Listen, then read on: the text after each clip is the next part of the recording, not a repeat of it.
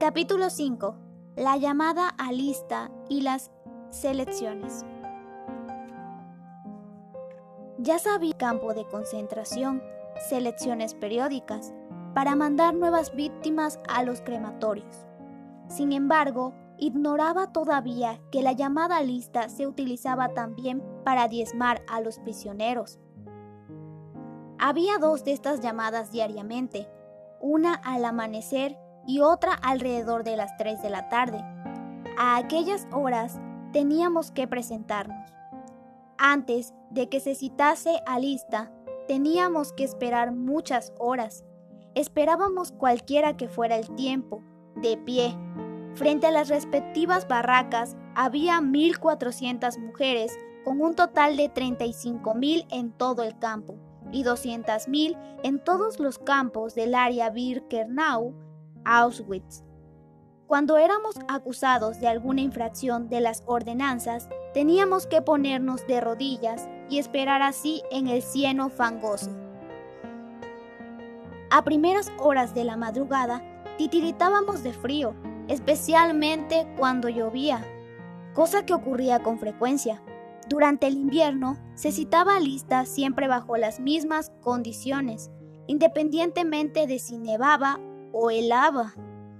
Procuramos frotarnos unas con otras como ovejas de un rebaño, pero nuestros guardianes, bien abrigados por cierto, estaban alertas.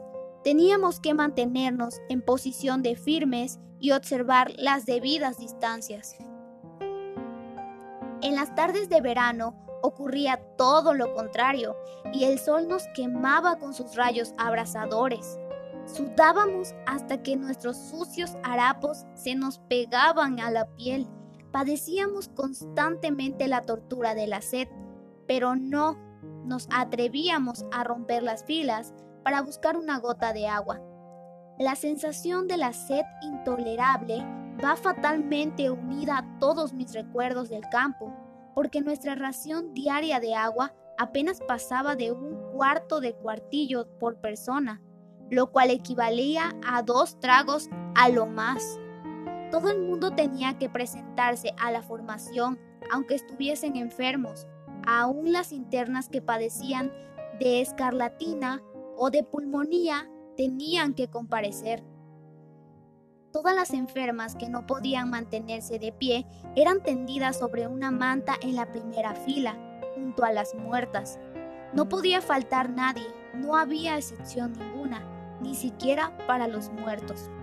Al principio, hubo unas cuantas prisioneras que hacían trampa y no se presentaban a la formación para evitar atrapar un resfriado o fatigarse. Pero aquello les costaba muy caro, a veces alguna se quedaba dormida y entonces se producían escenas catastróficas.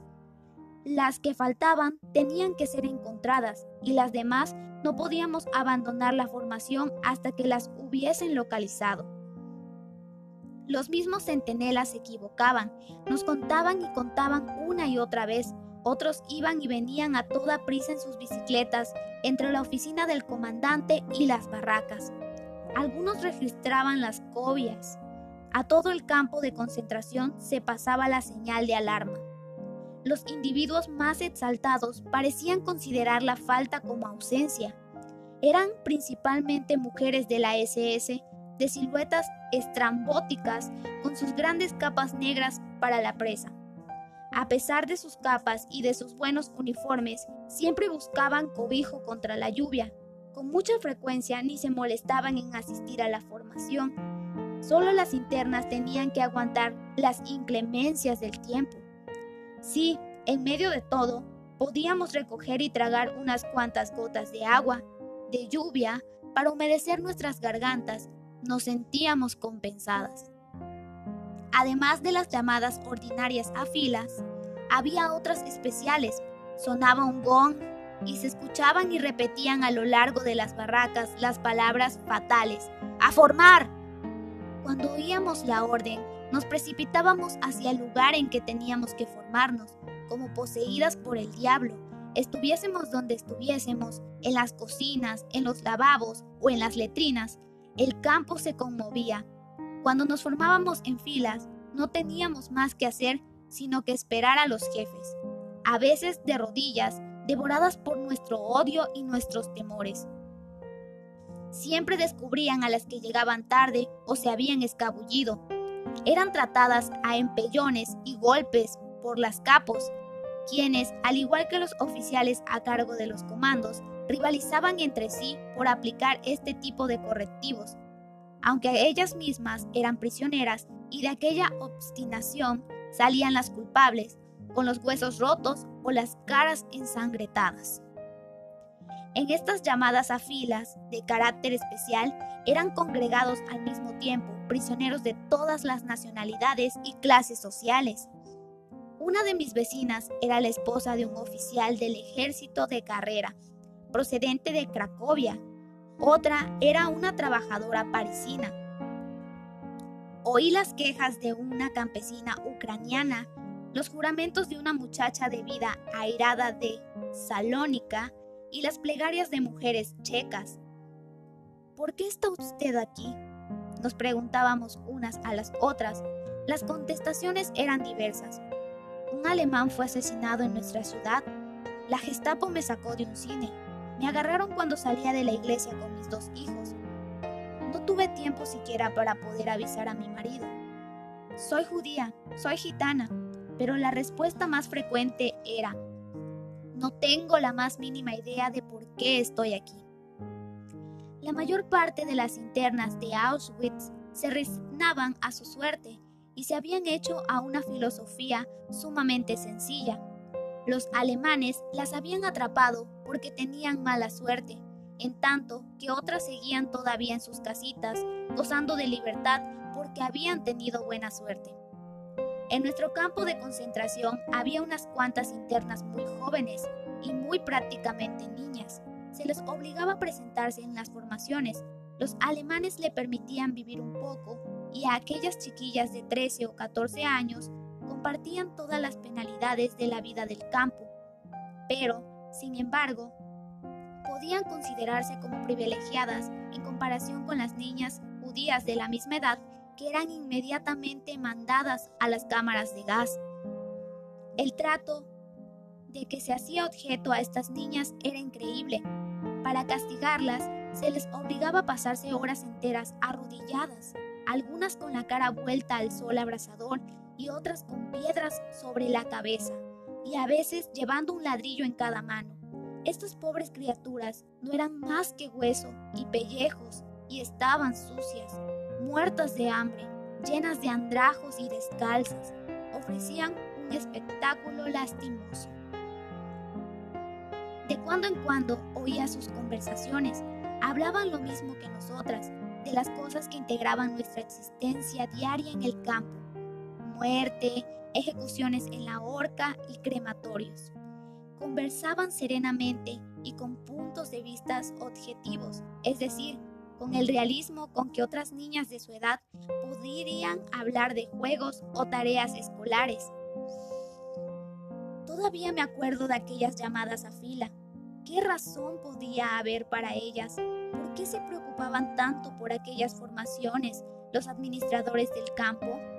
Su objetivo era indudablemente minar la moral de las prisioneras, pero al mismo tiempo, al tenernos así en el barro, bajo el frío o el calor, precipitaban el trabajo del exterminio, que era el verdadero objetivo del campo de concentración. Las elecciones se hacían generalmente en aquellas paradas. Asistían a ellas las mujeres de la SS, Hayes e Irma Grace, o el doctor Mengel, el doctor Klein y otros jefes nazis. Cada vez escogían cierto número de internas, indudablemente con el fin de un posible traslado. Antes de conocerlos, ya había oído hablar a las internas más antiguas de que el doctor Mengel e Irma Grace eran los amos del campo y que ambos eran bien parecidos. Pero, a pesar de todo, me quedé verdaderamente sorprendida al ver los bellos y atractivos que eran. Sin embargo, había cierta ferocidad en los ojos de Mengel que inspiraba poca confianza. Durante las elecciones nunca decía una palabra, se limitaba a quedarse sentado, silbando entre dientes y señalando con el pulgar bien a la derecha o bien a la izquierda, con lo cual indicaba a qué grupo tenían que incorporarse las seleccionadas, aunque sus decisiones significaban la liquidación y el exterminio, tenía el aire de indiferencia jovial y festiva de un hombre frívolo. Cuando clavé los ojos en Irma Grace, me pareció que una mujer tan hermosa no podía ser cruel, porque verdaderamente era un ángel de ojos azules y cabellera rubia. De cuando en cuando se llevaban a algunas prisioneras a las fábricas de industria de guerra, pero generalmente las seleccionaban solo para las cámaras de gas. Cada vez retiraban de 20 a 40 personas por barraca. Cuando la selección se verificaba en la totalidad del campo, eran enviados a la muerte de 500 a 600 seres humanos. Las elegidas eran inmediatamente rodeadas por estudiantes, quienes tenían la obligación, bajo pena de crueles castigos si no lo impedían, de evitar que se escapase nadie. Los hombres y mujeres condenados a muerte eran llevados hacia la entrada principal. Allí los esperaba un camión para trasladarlos a las cámaras de gas. Cuando el cupo de la muerte estaba completo, los mandaban a barracas especiales o a los lavabos, donde esperaban 12 horas enteras y a veces días a que les llegase el turno de parecer y perecer en las cámaras de gas. Todo se llevaba a cabo con exactitud y sin el menor indicio de compasión por parte de nuestros amos. Además de las formaciones, había lo que se llamaba Saglapels, que se realizaba dentro de la barraca. De repente, el edificio quedaba aislado y el médico jefe de la SS, asistido por una doctora que estaba a cargo de las deportadas y que ella misma era una interna, se presentaban allí y procedían a efectuar selecciones adicionales. Se mandaba a las mujeres que se desponjasen completamente de sus andrajos. Luego, con los brazos en alto, desfilaban ante el doctor Mengel no puedo imaginarme qué era lo que le podía interesar en aquellas figuras demacradas, pero él escogía a sus víctimas, se las hacía subir a un camión y eran llevadas a otra parte, completamente desnudas como estaban. Todas las veces resultaba ese espectáculo tan trágico como humillante. Constituía una humillación no solo para las pobres sacrificadas, sino para toda la humanidad porque aquellos seres desgraciados que eran conducidos al matadero seguían siendo personas humanas, como usted y como yo.